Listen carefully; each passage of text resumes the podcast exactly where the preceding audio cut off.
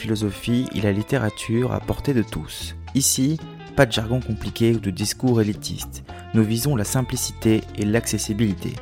Dans chaque épisode, nous explorerons des idées puissantes et des œuvres marquantes qui ont le potentiel de façonner notre regard sur le monde. Que vous soyez un fervent amateur de philosophie, un lecteur assidu ou simplement quelqu'un qui cherche à donner plus de profondeur à sa vie quotidienne, vous trouverez ici de quoi satisfaire votre curiosité. Nous discuterons de concepts philosophiques sans les compliquer inutilement et nous plongerons dans des récits littéraires qui peuvent nous offrir de précieuses leçons de vie en d'autres termes, nous tâcherons de voir comment ces domaines peuvent avoir un impact réel et tangible sur notre vie de tous les jours. Alors si vous êtes prêt à penser un peu différemment, à remettre en question le statu quo et à explorer de nouvelles perspectives, vous êtes au bon endroit. Rejoignez-nous chaque semaine pour une dose de réflexion profonde et de discussion stimulante. Bienvenue dans l'Esprit Libre, votre espace de liberté intellectuelle et de découverte continue. Bonjour à tous, j'espère que vous allez bien. Avant de commencer cet épisode de podcast aujourd'hui, j'aimerais vous donner deux petites informations. La première, c'est que je serai en conférence à Paris le 27 septembre à 18h à la FNAC de Bercy pour vous parler de mon dernier ouvrage Guérir l'impossible et aussi pour vous apporter un moment de partage, d'échange et je répondrai à toutes vos questions. Le lien d'inscription est euh, dans la description, je vous invite vraiment à tous d'y participer, c'est gratuit, c'est ouvert à tous, on va passer un excellent moment. La deuxième chose, c'est aussi que j'ai ouvert un club de conseils de lecture où je vous envoie toutes les semaines un livre que j'ai lu et que je vous partage euh, en vous donnant mon avis dessus, en vous donnant ce que j'en pense et aussi en vous exprimant pourquoi est-ce qu'il m'a aidé ou pourquoi est-ce qu'il ne m'a pas aidé dans le sens inverse. Pareil, le lien est en description, je vous invite à aller faire un petit tour. Profitez maintenant de cet épisode sur le mystère Socrate avec Mathias Leboeuf et je vous dis à la prochaine. Imaginez-vous marchant à travers les ruelles étroites de l'Athènes antique, là où résonnent les échos des discussions passionnées qui ont façonné les fondations de la pensée occidentale. Le soleil se couche, teintant les colonnes de marbre de teintes dorées et pourpres, et les ombres des oliviers dansent doucement au rythme du vent. Au loin, vous pouvez apercevoir une figure emblématique, un homme dont la simple présence semble éveiller la curiosité et l'intérêt de ceux qui l'entourent. C'est Socrate, l'énigme vivante, le père de la philosophie occidentale Aujourd'hui, nous vous invitons à rejoindre dans un voyage fascinant à travers le temps, dans les mystères qui entourent la vie et la philosophie de Socrate, dans une émission spéciale intitulée Le mystère Socrate. À travers les yeux de ses disciples et les textes immortels de Platon, nous rechercherons à percer les profondeurs de sa sagesse, à explorer les nuances de sa méthode dialectique et à comprendre la passion qui alimentait sa quête incessante de vérité. Pour éclairer notre chemin dans ce voyage fascinant, notre lanterne, je suis honoré d'accueillir mon ami et célèbre docteur en philosophie, journaliste, je ne peux plus aujourd'hui le citer, Mathias Leboeuf. Comment ça va? Salut Chris, bah écoute, ça va très bien. Ça va très très bien, d'autant plus qu'on va parler de Socrate, donc euh, ça va d'autant mieux. Et eh, je me doute bien, on s'était mis d'accord, on s'est dit tiens de quoi est-ce qu'on va parler ensemble? Et on a décidé Socrate. C'est vrai que Socrate c'est pas la première fois que tu m'en parles. C'est euh, j'ai quand même l'impression que ce philosophe il a eu un impact dans ta vie et j'aimerais savoir pour commencer quel impact du coup a eu Socrate dans ta vie et pourquoi tu t'intéresses autant à lui? Euh, alors quel impact il a eu dans ma vie, c'est difficile à dire. Pourquoi je m'intéresse à lui euh, Parce que c'est c'est euh, une figure à la pour plusieurs raisons à la fois parce que c'est une figure fascinante, euh, un peu mythique ou mythologique de euh, la philosophie. Et comme tu l'as dit, on considère un peu hâtivement, hâtivement peut-être, certains diront que c'est pas le cas, mais que c'est le père de la philosophie ou l'inventeur de la philosophie. Euh, donc ça, déjà, euh, rien que ça, ça mérite euh, l'attention. Et puis, euh, euh, franchement, cette figure, euh, et, quand tu lis les, philosophes, par exemple, je pense à Merleau-Ponty. Merleau-Ponty dit il faut toujours se souvenir de Socrate. Ça, c'est c'est dans l'éloge de la philosophie ou toujours revenir à Socrate. C'est c'est une phrase qui m'a qui m'a vraiment marqué. Et puis, je considère moi que euh, Socrate, c'est celui qui a donné tous les premiers plis indéfroissables de la philosophie. Euh, donc, euh, à ce titre-là, il est celui qui a vraiment imprimé quelque chose, une marque indélébile, et les autres se sont ensuite lancés dans son sillage. Mais on va voir que c'est un personnage vraiment très très particulier, et comme tu l'as dit, énigmatique et mystérieux, et c'est ça qui est intéressant, c'est que derrière cette énigme et ce mystère, il y a toute la philosophie qui se définit en fait. Donc la définition de la philosophie se fait en grande partie à travers du coup Socrate. Socrate, qu'est-ce qu'il y a comme grande différence d'ailleurs entre les pré-socratiques qu'on peut considérer comme des philosophes et Socrate qui est arrivé? Il y a eu un pont qui s'est fait entre les deux. Comment ça se fait que Socrate lui a révolutionné la philosophie là où les pré-socratiques étaient déjà là auparavant? Alors c'est justement euh, là tu mets euh, le doigt euh, sur sur l'énigme. Tu, pointes l'énigme, mais je, je suis pas sûr d'avoir. J'ai des éléments de réponse, mais je suis pas sûr d'avoir absolument la, solution. juste, tu, mets le point sur le fait que la figure de Socrate est une figure énigmatique, mystérieuse et paradoxale. Pourquoi paradoxal bah, Tout d'abord, effectivement, comme tu viens de le dire, euh, Socrate, c'est pas le premier philosophe historique, même si il reste le premier des philosophes dans l'imaginaire de la pensée. Quand tu dis à quelqu'un philosophe, tu, tout de suite c'est Socrate qui sort. Donc c'est pas le premier philosophe historique, mais c'est le premier des philosophes. Euh, et ça, déjà rien que ça, euh, c'est on peut on, peut le pointer quoi. Et puis euh, moi j'ai coutume de dire que Socrate c'est un peu le Jésus-Christ des philosophes parce que comme tu viens de le dire, c'est Jésus-Christ il y a avant et après Jésus-Christ il y a une ère. Jésus-Christ a ouvert une ère, l'ère chrétienne, et, on parle de avant Jésus-Christ ou après Jésus-Christ. Et ben Socrate, tous ceux qui sont avant, on les a ramassés, un peu injustement d'ailleurs, dans cette espèce de grand sac des pré-socratiques. Avant Socrate, il y a les pré-socratiques. C'est-à-dire que même ceux qui sont venus avant lui et qui ont fait de la philosophie euh, sont définis par rapport à lui. Et puis après Socrate, il y a euh, les philosophes. Il y a Donc c'est lui qui ouvre en quelque sorte le bal euh, des philosophes. Ça, c'est la première chose. La deuxième chose, c'est que Socrate reste euh, le modèle du philosophe. Euh, et de Socrate, on ne sait pratiquement rien, on ne sait quasiment rien. Et ça, c'est assez troublant. Et c'est peut-être d'ailleurs pour ça, parce qu'on ne sait pas grand-chose de lui, qu'il est devenu une figure quasi mythique de l'histoire de la pensée. Ça, c'est le deuxième élément. Et puis, ultime paradoxe, et qui fait que moi, justement, je, je trouve qu'il y a un vertige socratique, c'est que il n'y a pas, à proprement parler, de philosophie socratique, il n'y a pas de doctrine socratique, puisque non seulement il n'a rien écrit, mais en plus il déclarait ne rien savoir. Donc Socrate, c'est le philosophe sans philosophie ou sans doctrine. Euh, et encore ultime paradoxe, puisqu'il n'a rien écrit, on est forcément euh, obligé de se référer à ceux qui ont rapporté sa parole. Alors ça, ça peut être assez courant dans l'Antiquité, puisque c'est le cas notamment d'Épictète, car rien écrit, puisque le manuel d'Épictète a été écrit par Arien, euh, mais ou, d'autres d'autres philosophes. Mais en tout cas, euh, Socrate, les sources de Socrate, c'est euh, Platon, bien évidemment, qui ont fait un personnage, mais reste à savoir si le Socrate de Platon correspond au Socrate historique. Et on voit bien que chez Platon, en plus, entre les dialogues euh, de jeunesse de Platon et les dialogues tardifs, la figure de Socrate évolue, puis va même jusqu'à disparaître.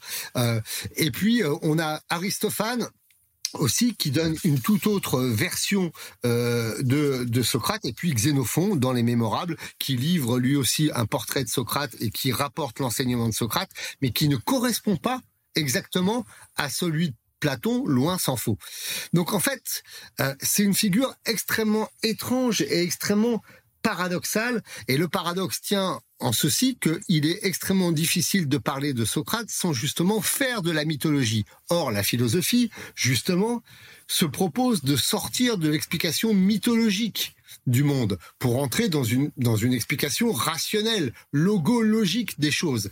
Et là, on, on a euh, une espèce de figure tutélaire qui est vraiment extrêmement étrange.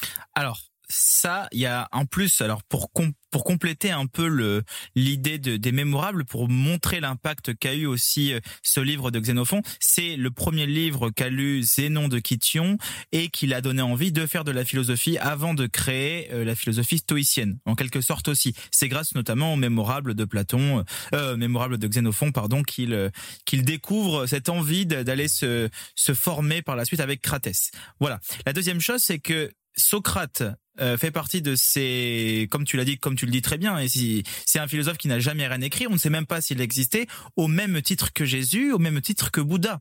Euh, on sait, qu'il a, existé, hein, parce qu'on a quand même des données euh, biographiques. Je pourrais y revenir si tu veux. Il y a des données euh, biographiques très très claires. On, sait qui sont ses parents. On sait qu'il a existé. On, sait que Socrate a été notamment un fantassin. C'était les gens le savent peu, mais c'était un militaire. Et il se dit également qu'il a été à un moment donné sculpteur euh, euh, et, et, et on, sait qu'il a vécu, euh, qu'il a eu une existence euh, réelle. Ça, ça c'est absolument sûr.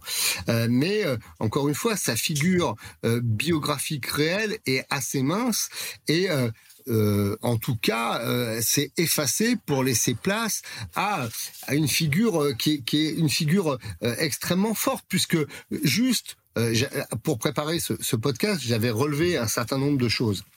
Euh, L'homme réel, Socrate s'est effacé en fait pour justement devenir cette figure tutélaire de la philosophie et de la pensée euh, occidentale. Par exemple, tu as des gens comme Gilles Deleuze qui dit de Socrate que c'est un personnage conceptuel. Euh, c'est devenu un personnage conceptuel. Il y a un autre euh, philosophe, Jacques Brunswick, qui dit que Socrate c'est un totem de la philosophie. Euh, il y a comment dire un autre philosophe, Pierre Hadot, Pierre Hadot qui est un spécialiste de la pensée antique, qui était professeur au Collège de France et qui est quelqu'un. Pierre Hadot, c'est quelqu'un qui est très peu porté sur l'emphase. C'est quelqu'un qui, qui a une espèce d'économie de parole. Voilà ce que dit Pierre Hadot dans l'éloge de Socrate, il a écrit un petit livre qui s'appelle l'éloge de Socrate que je recommande chaudement à ceux qui voudraient euh, euh, creuser la question. Pierre Hadot dit on pourrait dire que Socrate est le premier individu de la pensée occidentale. C'est énorme comme phrase. On pourrait dire que Socrate est le premier individu de la pensée Alors bien évidemment, Pierre Hadot ne veut pas dire qu'il n'y a pas eu de penseurs avant Socrate, euh, puisque on l'a dit, il y a eu les présocratiques, il il y en a eu plein d'autres. Mais en tout cas, Socrate a imprimé quelque chose et nous sommes peut-être nous aujourd'hui occidentaux toujours les héritiers peut-être des héritiers qui s'ignorent, mais des héritiers néanmoins, euh, euh, de Socrate et de ce qu'il a amené. Ah mais complètement, je te rejoins à 100% là-dessus et sur ce que tu disais par rapport aux aspects de sa biographie dans le sens où Socrate euh, est, on le sait, né d'un père sculpteur et d'une mère qui était sage-femme, en parlant justement de cet aspect de sage-femme, on sait que Socrate se disait lui-même étant l'accoucheur des esprits. Il voulait lui aussi avoir en, quelque sorte le même rôle que sa, que sa mère, mais de manière complètement différente. D'ailleurs, je me rappelle qu'il disait dans Tête, un passage que j'ai, en effet, ce n'est pas des corps, mais des âmes que j'accouche, et les sages-femmes assurent que je dépasse de beaucoup leur art. Elles peuvent en effet recevoir ou non les femmes en travail, tandis que je ne peux pas, ne pas recevoir et le beau et le vrai. Donc en fait, en quoi consiste exactement cette ce qu'il appelle la maïotique de Socrate et pourquoi veut-il accoucher l'esprit des autres? Alors là, il faut, remonter, euh, il faut faire une généalogie euh, de, de, de, Socrate. Sur Socrate, ce que je disais, c'est qu'on sait un euh, qu'il est euh, comment dire euh, qu'il a été fantassin, qu'il a été soldat.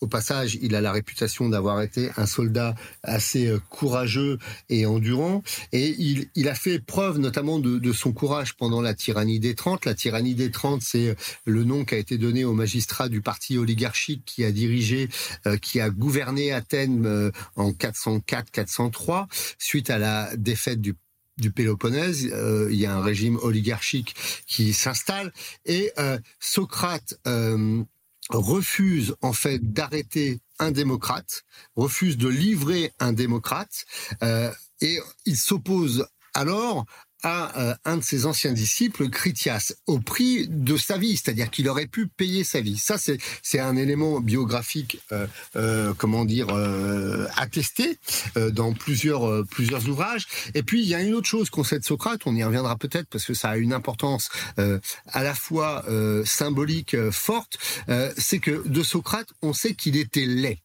Euh, il était pas beau, ou en tout cas il était réputé comme tel, puisqu'on l'a même comparé à un silène. Le silène, c'est un espèce de démon qui était un peu, un peu lubrique et libidineux. On y reviendra peut-être.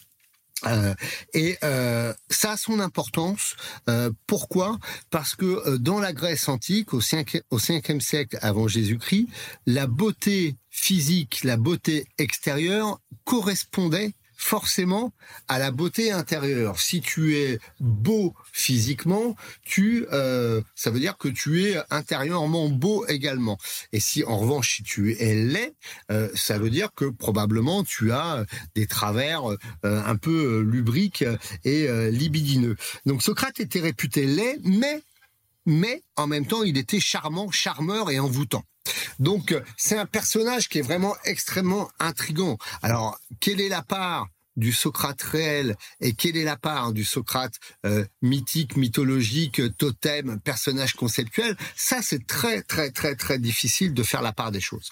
Pour revenir à ta question, sur la maïotique, comment Socrate euh, on arrive à mettre en place cette maïotique Effectivement, la maïotique, c'est euh, l'accouchement euh, des esprits et de fait, rien qu'en parlant de maïotique, on voit que déjà Socrate définit la philosophie comme une pratique, celle d'accoucher les esprits, c'est-à-dire de quoi? De délivrer non pas de délivrer l'homme de lui-même, mais de délivrer l'homme lui-même, euh, et non pas de lui-même, délivrer l'homme lui-même, le mettre euh, à jour, c'est-à-dire euh, le, faire renaître. Comment tout ça commence eh ben, la mythologie euh, philosophique veut que tout ça commence euh, avec un ami de Socrate qui s'appelle Kéréphon. Kéréphon va euh, à Delphes consulter la Pythie, l'oracle de Delphes délivré par la Pythie. Or, la Pythie livre à Kéréphon l'oracle suivant. Elle lui dit que son ami Socrate est le plus sage des hommes. Et de fait, Kéréphon s'empresse euh, de rapporter l'oracle de la Pythie à Socrate. L'oracle de la Pythie, c'était euh, un oracle qui était extrêmement important euh, dans la Grèce antique au 5e siècle avant Jésus-Christ. Et Socrate ne comprend pas cet oracle ou, ou fin de ne pas le comprendre. Et il, il comprend pas pourquoi lui est-il désigné comme le plus sage des hommes alors que tant d'autres se prétendent sages ou croient être sages. Euh, du coup, il va partir dans une forme d'enquête, euh, Socrate. Il va euh, prendre une comment dire une enquête sur quoi? Une enquête sur la sagesse et sur le savoir que détiennent les gens. Puisqu'il ne comprend pas, il en conclut que il ne se connaît pas euh, vraiment lui-même. Et euh, il va prendre d'ailleurs comme devise cette euh, maxime qui est inscrite au fronton du temple de Delphes, connais-toi toi-même, et il va rentrer dans une enquête pour interroger ceux qui détiennent ou qui sont censés détenir le savoir, la sagesse, et comprendre pourquoi lui a été euh, reconnu comme étant le plus sage des hommes, alors que, encore une fois, alors que tant d'autres euh, euh, semblent savoir et semblent être sages. Alors tu vois, c'est là qu'il y a déjà le premier paradoxe qui peut se montrer, c'est que si Socrate a pour ambition, à travers ses questions, d'accoucher les hommes d'eux-mêmes, au final, on voit que l'intention pour laquelle il leur pose des questions, c'est tout sauf de faire accoucher les hommes d'eux-mêmes, mais plutôt de se rendre compte pourquoi lui, ce serait l'homme le plus sage. Donc est-ce qu'il n'y a pas une forme de euh, mauvaise foi, par exemple, de la part de, Socrate ici? Je je crois pas à la mauvaise foi, c'est un concept euh, euh, sartrien et c'est un concept la mauvaise foi, c'est un concept qui n'existe pas dans la Grèce antique, c'est pas un concept grec donc je pense pas qu'il y ait de la mauvaise foi. Parce qu'en fait, si tu veux cette maïotique, elle arrive de façon non préméditée. pourquoi? Parce que Socrate, c'est quoi? C'est ce que tu as dit tu, dans, dans, ton, dans ton introduction. Socrate, c'est ce type qui déambule dans la rue, qui arrête les gens et qui leur dit, mais toi, euh, et qui, s'adresse aux juges, qui s'adresse aux magistrats, euh, qui s'adresse euh, au, à la jeunesse. Il a été condamné d'ailleurs pour avoir perverti la jeunesse, qui s'adresse aux artisans, qui s'adresse aux militaires et qui leur dit, toi, t'es qui? T'es quoi? Euh, Pourquoi tu crois euh, en ce que tu crois? Pourquoi tu as la charge que tu as? Pourquoi tu es juge? Dis-moi ce qu'est la justice. Tu, tu es euh, militaire? Tu es général? Dis-moi ce qu'est le courage. Toi, tu es artiste? Ah bah, dis-moi ce qu'est la beauté. Si tu es artiste, tu sais ce qu'est la beauté.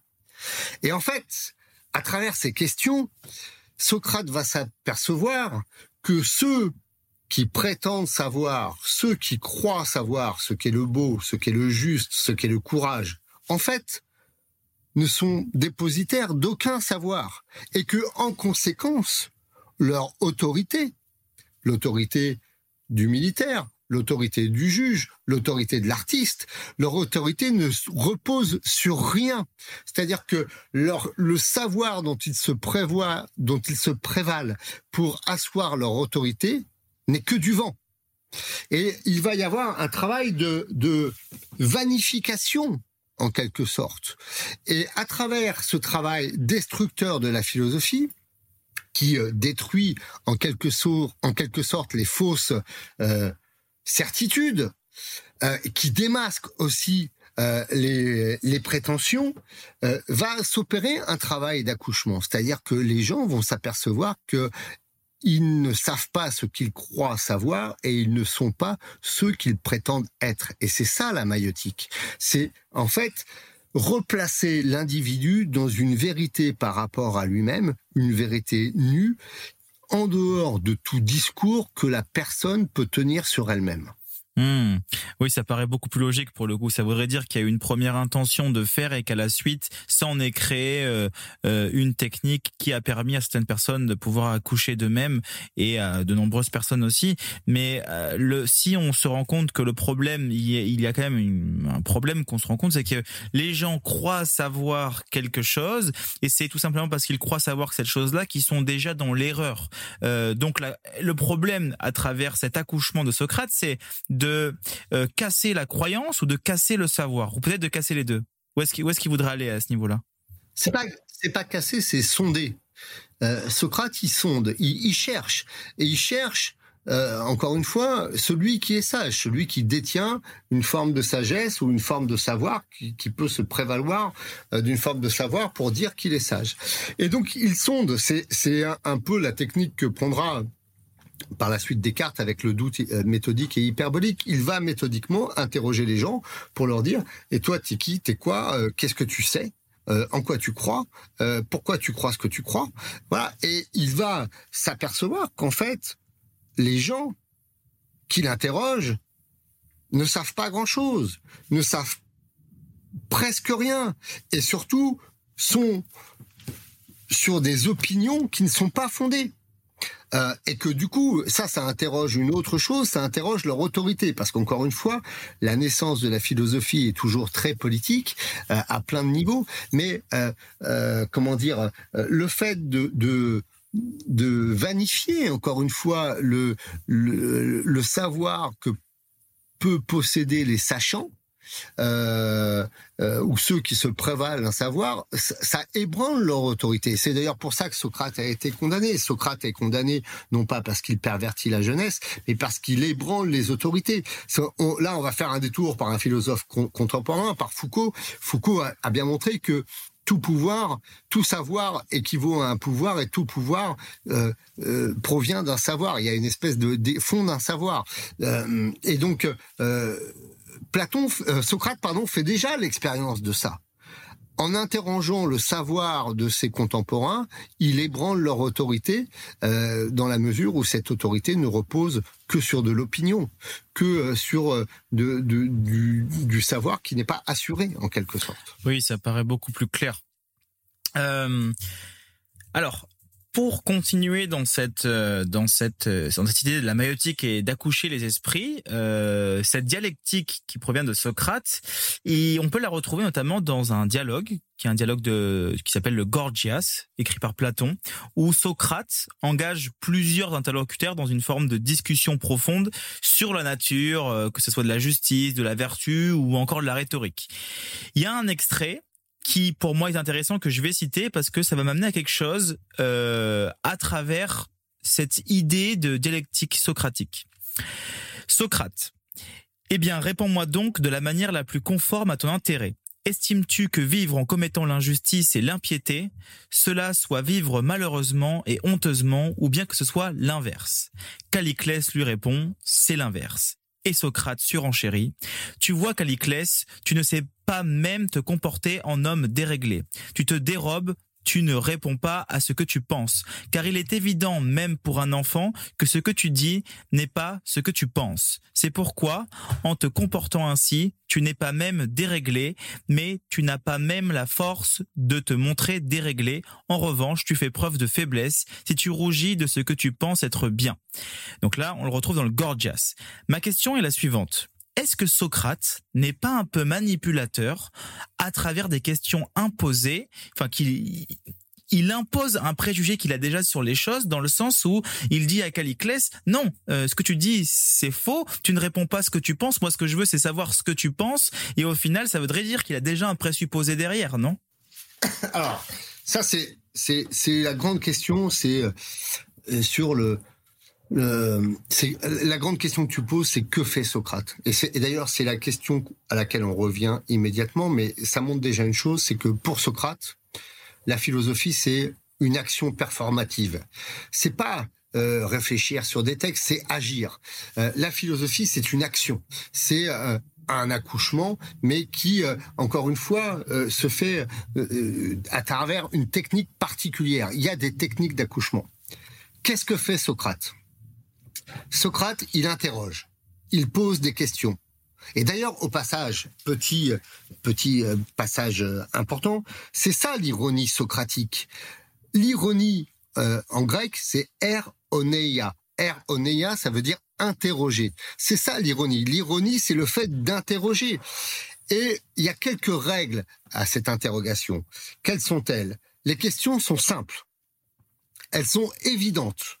Elles sont sans détour. C'est des questions courtes. Ça ne veut pas dire d'ailleurs qu'elles sont pas sans malice. Il y a parfois des questions qui sont un peu effectivement euh, euh, piégeuses. Encore une fois, c'est qu'est-ce que le courage? Qu'est-ce que la beauté? Euh, Et à ces questions, l'interlocuteur doit répondre lui aussi de façon courte pour qu'il y ait ensuite une nouvelle question. Le dialogue socratique, cette dialectique euh, dont il est ici question, c'est pas une discussion du café du commerce à bâton rompu. C'est pas non plus un échange poli euh, d'opinion, d'impression sur le monde. Alors Caliclès, qu'est-ce que tu penses toi? Ah ben moi je pense ça. C'est pas ça du tout. C'est pas justement le fait d'avoir chacun ses petites idées.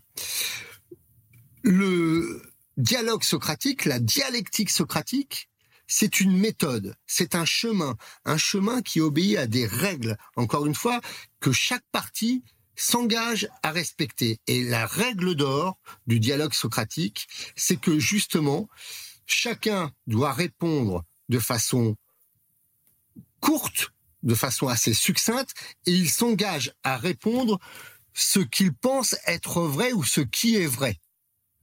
Donc c'est un dialogue qui s'engage avec un horizon de vérité. Ça, c'est extrêmement important. Et avec des réponses qui sont courtes, c'est-à-dire que on échappe complètement à la rhétorique, aux longs discours qui produisent de la fascination et qui peuvent emporter l'acquiescement. on, on est vraiment dans un art codifié du dialogue philosophique on interroge, question courte, réponse courte, pour arriver à dégager, à faire accoucher justement d'une vérité.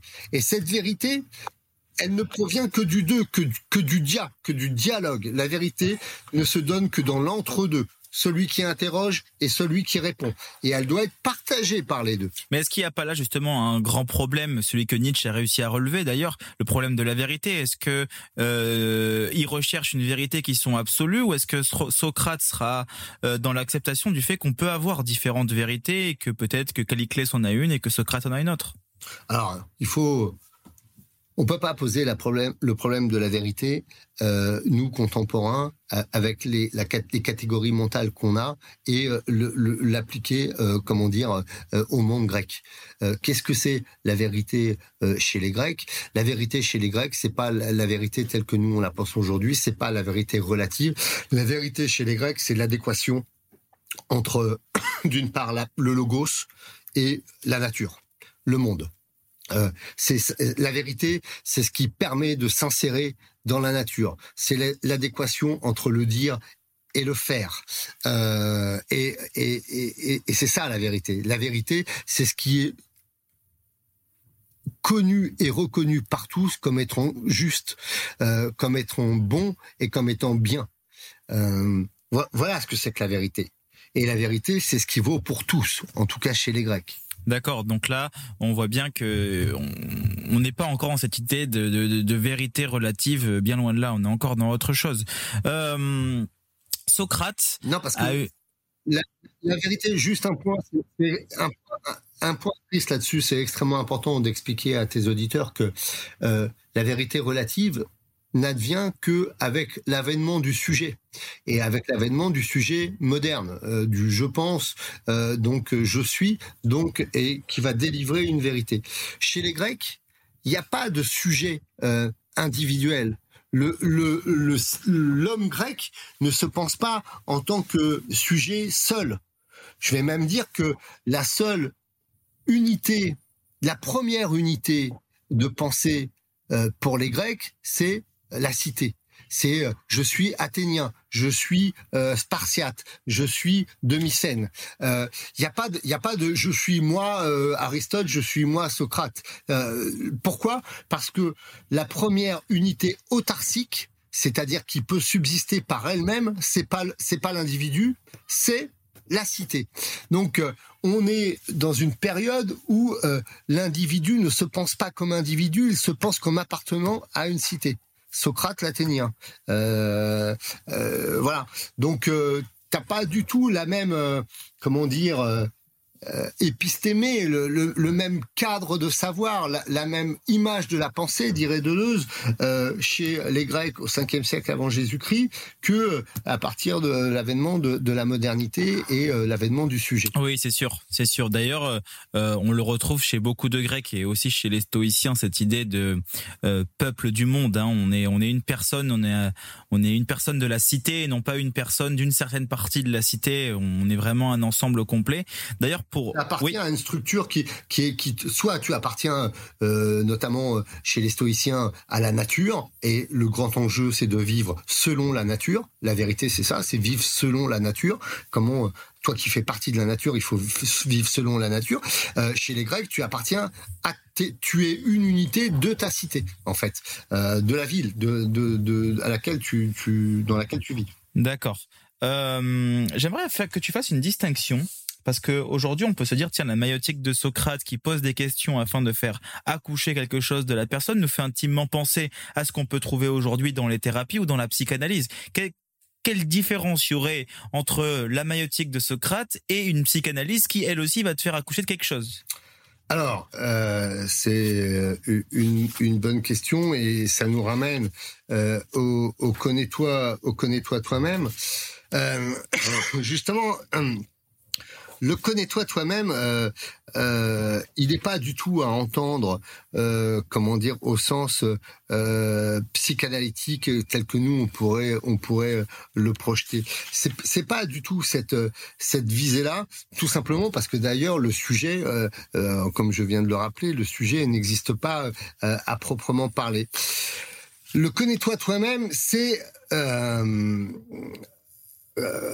quelque chose qui en fait un rapport avec euh, l'universel dans l'homme.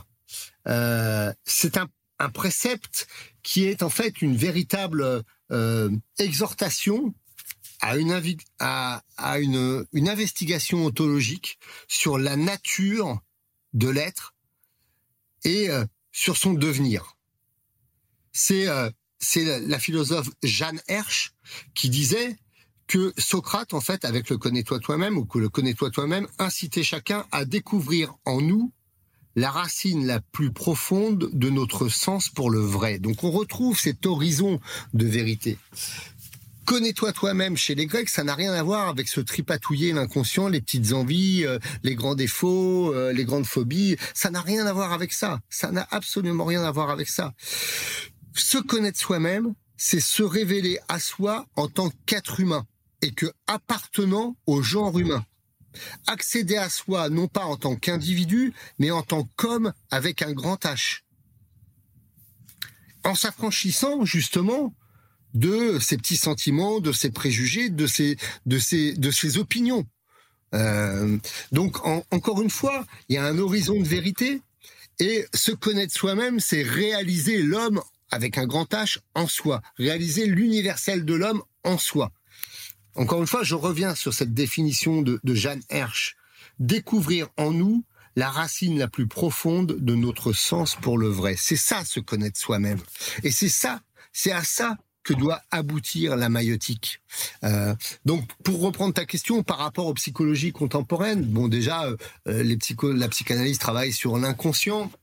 Donc, euh, euh,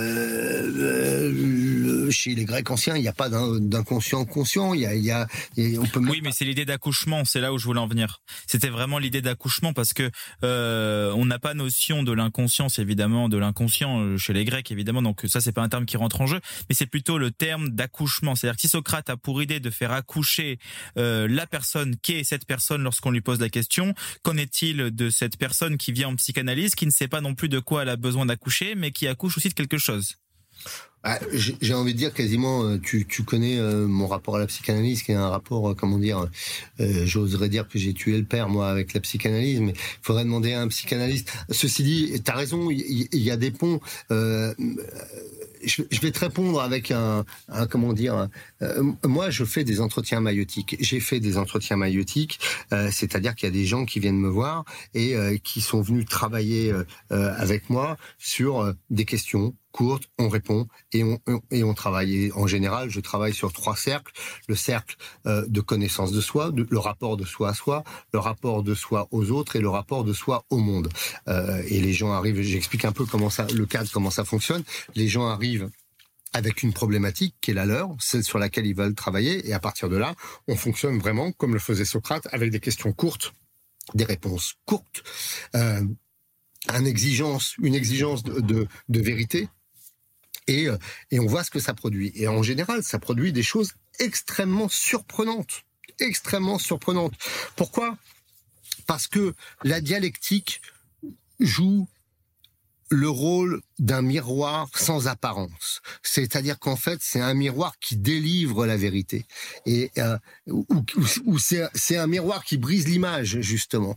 Et, euh, et cette vérité, elle advient dans sa propre parole. Sauf que pour la faire advenir, il faut un vis-à-vis. Parce que si, si, tu es tout seul, tu as tu es toujours euh, sous la tentation de te mentir à toi-même ou, de te fuir à toi-même. Donc cette exigence de vérité, c'est le rôle de la, du philosophe qui l'incarne et qui la tient. Euh, je sais plus si ça répond à ta question. Euh, alors la psychanalyse travaille sur l'inconscient. La psychanalyse, encore une fois, c'est une autre, c'est une autre, euh, euh comment dire, hein, là où le philosophe travaille sur le conscient et fait advenir à la conscience, le psychanalyste travaille lui plus sur l'inconscient. Ça, ça, peut être complémentaire, c'est pas forcément euh, antithétique. Euh, euh, ça, ça, peut être comment dire. D'ailleurs, mais en tout cas, il y a un lien entre les deux, quoi. Oui, oui, il y a, il y a, il, on peut, on peut trouver une sorte de lien entre les deux. Un lien entre les deux, mais encore une fois, j'insiste sur une chose. Ça, répond d'ailleurs. Tu m'as posé tout à l'heure une, une question en me disant euh, qu'est-ce qui euh, qualifie euh, la particularité de Socrate par rapport à ceux qui sont avant, par, notamment par rapport donc au pré-socratique. La différence essentielle entre Socrate et les philosophes qui l'ont précédé, c'est que chez Socrate, c'est l'homme qui est au centre de la philosophie. C'est l'objet de la philosophie, c'est l'âme humaine, c'est l'homme. Socrate finalement ne se préoccupe pas du cosmos, ne fait pas de cosmologie, ne se préoccupe pas de physique. Socrate ne fait même pas de, logique. Socrate assigne à la philosophie un seul objet une fin unique, c'est l'âme humaine, la psyché. Et l'objectif, c'est de délivrer la psyché. Délivrer de quoi? Délivrer de ce qui l'empêche d'être elle-même c'est-à-dire l'opinion, les faux semblants, euh, tout ce qui vient euh, l'engrainer, si je puis dire, ou, ou l'engluer dans les apparences.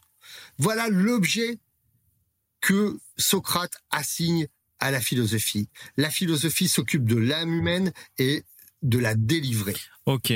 Ben c'est exactement, t'as exactement bien répondu à la question. C'est vraiment ça, c'est c'est euh, euh, la grande différence, on peut dire, pour que ça soit. Je vais, euh, je, je refais un, retour pour que ce soit plus simple pour tout le monde. Euh, la grande différence qu'on peut trouver entre les présocratiques et Socrate, c'est que les présocratiques se concentrent plus sur la cosmologie, la nature et euh, la les phénomènes physiques, alors que Socrate il se concentre plus sur l'homme, la question du bien, la vertu, la vérité, le bonheur, voilà. Donc il met l'homme au centre du monde, en quelque sorte.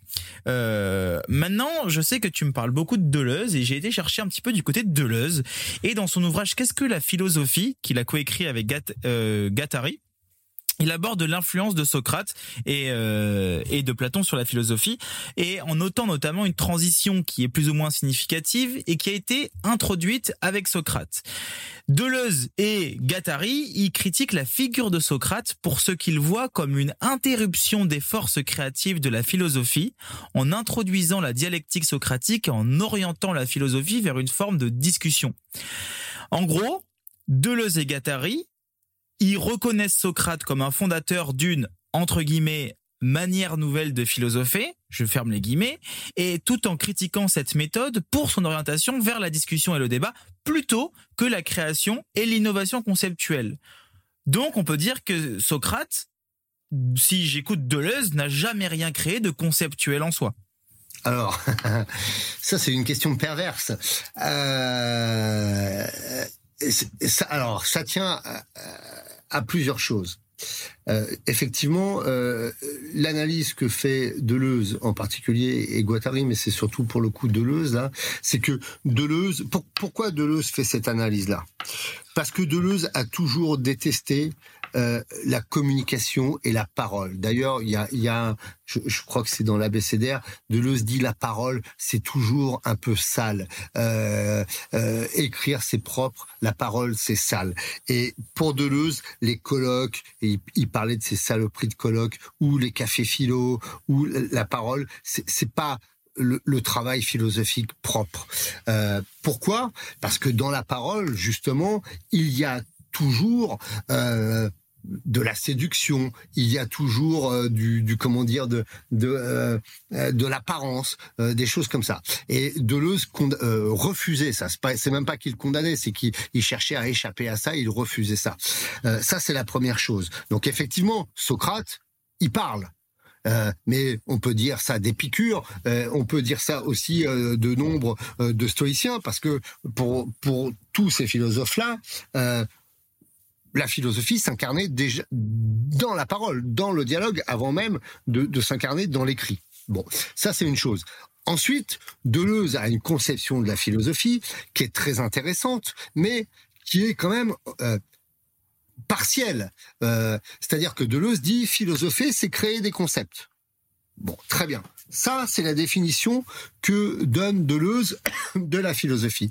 Alors, ils reconnaissent à Deleuze le fait d'avoir inventé une nouvelle manière de philosopher, d'avoir ouvert quelque chose, mais eux ne s'inscrivent pas dedans. Parce que pour eux, philosopher, c'est euh, euh, créer du concept. J'ajoute une chose, quand même, c'est que pour le coup, puisque tu parlais de mauvaise foi, et Dieu sait euh, euh, s'il existe que j'aime Deleuze, Deleuze qui expliquait que la parole était quelque chose de sale et n'était pas quelque chose de, recommandable, a été un très très très très grand professeur à l'université de Vincennes, qui était suivi par une foule de gens, et sa parole la parole, la voix de Deleuze était extrêmement forte, suivie, précieuse. Donc là-dessus, il y a une part de, peut-être de, de, mauvaise foi euh, chez Deleuze. En tout cas, ce que Deleuze veut dire, c'est que lui ne s'inscrit pas dans un cadre socratique dans sa pratique de la philosophie. Et là, on touche une autre question qui est la question de l'identité de la philosophie. On fera peut-être un podcast là-dessus. Euh, en deux mots, la particularité de la philosophie, c'est de ne pas avoir qu'une définition. Et tous les philosophes revisitent euh, la philosophie en redonnant euh, une définition de la philosophie. Pour Deleuze, c'est comment dire créer des concepts. Pour Socrate ou pour Montaigne, c'est apprendre à mourir. Quel est le point commun entre apprendre à mourir et créer des concepts? Pour d'autres, euh, ça sera euh, une, pour Wittgenstein, la philosophie, c'est la clarification logique de la pensée quel est le rapport avec les, les deux définitions précédentes? Et ça, ça tient à l'identité même de la philosophie que, que moi j'appelle être une, une, identité sans identification. C'est-à-dire que la philosophie elle-même est atopos, elle ne s'identifie à rien. Chaque philosophe dans sa pratique, revisite l'identité même de la philosophie. Or, il se trouve que atopos, et tu en sais quelque chose, atopos, c'est un des qualificatifs que se reconnaissait Socrate. Socrate disait effectivement, je suis Atopos. Atopos, c'est quoi? C'est sans lieu, insituable, inassignable. Euh, on, ne peut pas le délimiter, le qualifier. Euh, déroutant.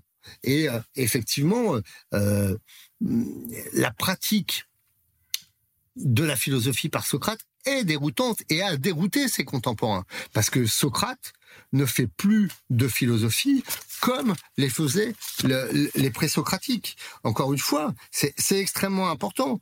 Euh, Socrate ne fait pas de métaphysique. Il n'y a pas de métaphysique chez Socrate. Il n'y a pas de physique non plus. À la différence de tous les autres, Socrate ne cherche pas à expliquer le monde. Il cherche pas à expliquer les éléments, il cherche pas à expliquer le cosmos, il cherche pas à comprendre les dieux. Ça, c'est ce que faisaient les présocratiques avec les éléments primaires, le cosmos. La préoccupation majeure de Socrate, c'est l'homme et le sens que l'homme doit donner à sa vie pour vivre selon le bien et selon le vrai. Voilà, voilà le, le, le, le il y a quand même une métaphysique euh, chez ouais. Socrate dans le sens où il croit euh, à une forme de dualisme hein, entre l'âme et le corps et lui-même le dit lorsqu'il va mourir que son âme ira manger avec les dieux ou manger avec euh, d'autres personnes. Donc euh, est-ce est qu'il n'y a pas une forme de métaphysique de l'âme en tout cas pour Platon? Chez Platon, oui. Chez Platon, et là, le grand problème, c'est de savoir est-ce que ça c'est du Socrate ou est-ce que ça c'est du Platon? Puisque euh, Socrate est devenu une sorte de personnage conceptuel, notamment pour Platon. Euh, la, la, philosophie est une, une, discipline magnifique. Pourquoi? Elle naît avec Socrate, qui n'a rien écrit et qui dit tout ce que je sais, c'est que je ne sais rien. Et elle continue avec Platon, qui est euh, le, le, père de la philosophie, lui pour le coup, sauf que Platon ne parle jamais en son nom propre, ou très peu à la fin de sa vie, dans les lettres notamment ou dans la République.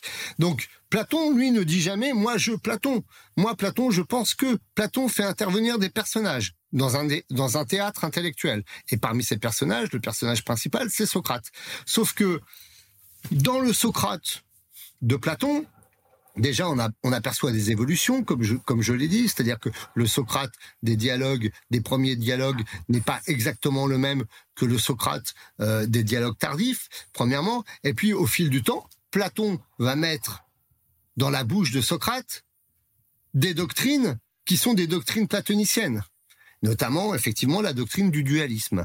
Euh, alors est-ce que euh, ça a hérité de Socrate? Est-ce que Platon n'a pas euh, euh euh, justement euh, et effacé Socrate pour faire place à sa propre euh, philosophie. Alors là, c'est des débats euh, à n'en plus finir et je peux te garantir que des livres, j'en ai lu parce que j'ai un, un projet de livre sur, sur Socrate et, et, et c'est des débats académiques extrêmement serrés et pas forcément très compliqués d'ailleurs, mais extrêmement pointus et sur lequel on n'arrive jamais à avoir le dernier mot parce que parce qu'on n'aura pas cette réponse et parce que c'est ce qui fait partie du mystère euh, de Socrate. C'est-à-dire que finalement, euh, euh, quel est le vrai Socrate?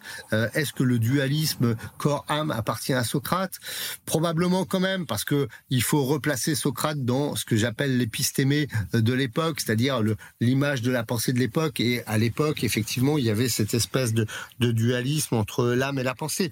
Mais la philosophie de Socrate, encore une fois, euh, c'est euh, cet accouchement de cet accouchement, ce délivrement de l'âme. Je, je peux pas dire autre chose. C'est arriver à délivrer, quasiment au sens obstétrique. Euh, c'est pour ça qu'on peut, c'est un, un, accouchement. Mais ce qu'on délivre, c'est l'âme. Eh oui, eh oui, eh oui. Ok, ça paraît quand même vachement bien. J'avais envie de terminer ce podcast on pourra pas tout voir de Socrate évidemment, mais là en tout cas on a quand même vu une, immense partie et euh, j'en suis très content. C'est la dernière partie de Socrate qui est sa mort. Évidemment, on sait que Socrate est jugé, que Socrate va en mourir de cette euh, injustice euh, qui peut être considérée pour l'un comme une injustice et pour l'autre comme une justice. Et on voit cette ironie socratique jusqu'au bout des jusqu'aux dernières paroles de Socrate où Socrate nous dit Criton, nous devons un coq à Asclépios cette dette et ne la néglige pas. Cela sera fait, dit Criton, mais vois s'il y a encore autre chose. C'est la fin. Socrate avait cessé de parler. Alors Criton, voyant cela, lui ferma la bouche et les yeux. Alors, tu vas évidemment nous expliquer ce que veut dire ce, ce, coq. comment ça Qu'est-ce que ça veut dire à cette époque-là devant un coq à Asclépios? Et en tout cas, une chose est sûre, c'est que Socrate meurt avec une sorte, en gardant cette ironie, donc il meurt plutôt serein.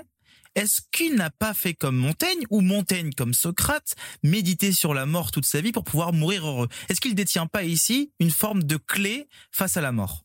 Ah bah, euh, euh, Si c'est le cas, c'est merveilleux puisque euh, c'est Socrate lui-même qui dit de de, de, tous les hommes, les philosophes sont ceux qui ont le moins peur de la mort. De tous les hommes, les philosophes sont ceux qui ont euh, le moins peur de la mort. Ce que traduira Montaigne traduira ça avec philosopher, c'est apprendre à mourir. Donc effectivement, euh, il y a cette idée chez, chez Socrate que philosopher, c'est s'affranchir de la peur de la mort. À s'affranchir, je crois même que moi j'ai une formule qui, m'est propre, c'est dire que philosopher, c'est arriver à vivre par-delà la plainte et les craintes, les peurs et les pleurs.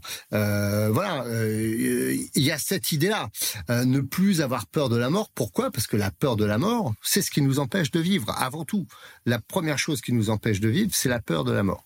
Euh, et euh, Socrate, encore une fois, est cohérent avec son discours dans ses actes. Il est condamné et surtout, il y a une chose qui est importante. il est condamné et il semblerait qu'il soit condamné injustement. En tout cas, c'est ce que pense Platon, parce que Platon a été extrêmement marqué et euh, euh, comment dire euh, blessé par par comment dire la mort de Socrate. C'est il, en tiendra grief d'ailleurs au régime démocratique. Socrate est condamné donc et Socrate aurait pu fuir euh, on, voit ça dans le Phédon. Je ne sais plus si c'est dans le Phédon ou, dans le Criton, mais je crois que c'est dans le Phédon. En fait, euh, Socrate a la, la possibilité de, partir. On, peut payer le garde pour que ses amis puissent le faire fuir. Et Socrate leur dit, mais non, mes amis, j'ai été condamné. Il euh, n'y a pas de problème. Il faut respecter euh, la condamnation, euh, quand bien même elle ne vous paraît pas juste. Et pourquoi Socrate fait ça? Parce que si il fuit, si il s'en va pour garder la vie, il euh, détruit tout son enseignement. Tout son enseignement autour de la vérité, autour de l'absence de la peur de la mort, autour de ce qui est juste, du respect de la justice. Euh, si lui euh, s'enfuit pour échapper à la condamnation, il bafoue tout ça. Donc il préfère rester cohérent avec ses principes et mourir plutôt que de continuer à vivre en euh, bafouant tout son enseignement et les principes qui, euh, l'ont guidé jusque là. Euh, alors ce fameux cette fameuse phrase il faut sacrifier un coq à Asclépios ou à Esculape. Il faut rappeler déjà qui est Asclépios ou, ou Esculape. Asclépios, c'est le dieu, le dieu de la médecine. Euh, de la santé euh, et aussi de la pureté. Alors, est-ce qu'il y a une ironie euh, Est-ce qu'il y a, euh, il va mourir et il sacrifie, il fait une offrande au, au dieu de la pureté et au dieu de la santé. Euh, Est-ce que c'est ironique? Est-ce que c'est sincère? Euh, Est-ce que c'est une forme de pirouette? Pareil là, c'est très énigmatique. Il y a des livres qui ont été écrits d'ailleurs sur ça. Nietzsche a écrit sur ça également. Euh, euh, quel sens on peut donner à ça? Euh, Pourquoi pourquoi il finit avec cette phrase? Il faut sacrifier un coq au dieu de la pureté. Euh, est-ce que c'est une façon d'accuser ceux qui l'ont condamné? Ou est-ce qu'au contraire, le fait de d'enfin quitter son enveloppe corporelle, c'est dire qu'il va accéder à une forme de pureté supérieure, euh, justement, euh, parce que son âme va être délivrée euh, du corps. Là encore, très difficile de d'interpréter sans extrapoler. Et oui, et eh oui, oui. Et ça reste encore une fois euh, cette énigme de Socrate où avec euh, beaucoup de références, beaucoup de points où on n'a pas de réponse, on ne peut que avoir des interprétations. Et, euh, c'est aussi tout ce qui fait cette beauté de Socrate. Mais écoute, on a fait un super bon épisode aujourd'hui. Je suis très heureux d'avoir participé et d'avoir fait ça avec toi. Comme, tu le dis, comme tu, le dis, en fait, ce qui est bizarre, si tu veux, avec Socrate, c'est que si on cherche, moi je, je crois que la clé c'est qu'avec Socrate, si on cherche des réponses, on est sûr d'être perdant. Par contre, si on cherche des impulsions, Socrate, c'est pas les réponses, c'est les impulsions de la philosophie. C'est les points de départ. Euh, c'est pour ça, d'ailleurs, que, euh, comme disait Merleau-Ponty, il faut toujours revenir à Socrate. C'est les premiers plis, les premiers gestes, les gestes archaïques de, de la philosophie. Les réponses, c'est pas Socrate qui a les réponses. Socrate, il a les impulsions. Et c'est ça qu'il faut garder en tête. C'est pour ça qu'il faut. Ce personnage est un personnage euh, formidable parce que Socrate c'est le starter de, de, la philosophie. Ah mais complètement de toute façon euh, pour toute personne qui commence ou qui s'intéresse à la philosophie il faut passer par Socrate parce que euh, non seulement je trouve que ça reste vachement accessible euh, à travers les écrits de Platon mais en plus de ça on y découvre bah, un mystère comme on avait vu depuis le début un mystère qui est vraiment passionnant et qui justement nous pousser nous guider quotidiennement nous amener vers de nouvelles pistes de nouvelles découvertes donc ben merci beaucoup Mathieu pour cet épisode. Je te remercie, puis on se retrouve bientôt pour un nouvel épisode, peut-être sur Deleuze, peut-être sur Rosset. Euh, écoute, euh, avec grand plaisir, euh, ou peut-être même sur sur la philosophie, la définition de la philosophie. Je pense qu'il y aurait une belle chose à faire, mais c'est moi qui te remercie en tout cas de m'avoir donné l'occasion de parler de cette figure qui m'est chère, cette figure socratique qui est si importante et, et, et qui, encore une fois, justement, nourrit vraiment pour moi toutes les impulsions de la philosophie. Eh bien, écoute, je te remercie profondément. Je vous invite à tous à mettre un petit commentaire, à liker cette ce podcast, cette vidéo à nous faire des retours, la partager sur les réseaux sociaux, ça fait toujours très plaisir. Je mettrai tous les liens, notamment des ouvrages de Mathias, de ses réseaux sociaux, et si vous voulez aussi le suivre et voir ce qu'il propose, euh, je vous mettrai tout en description. Je vous invite à jeter un petit coup d'œil, et puis je vous souhaite à tous une très très belle journée. À bientôt, ciao ciao.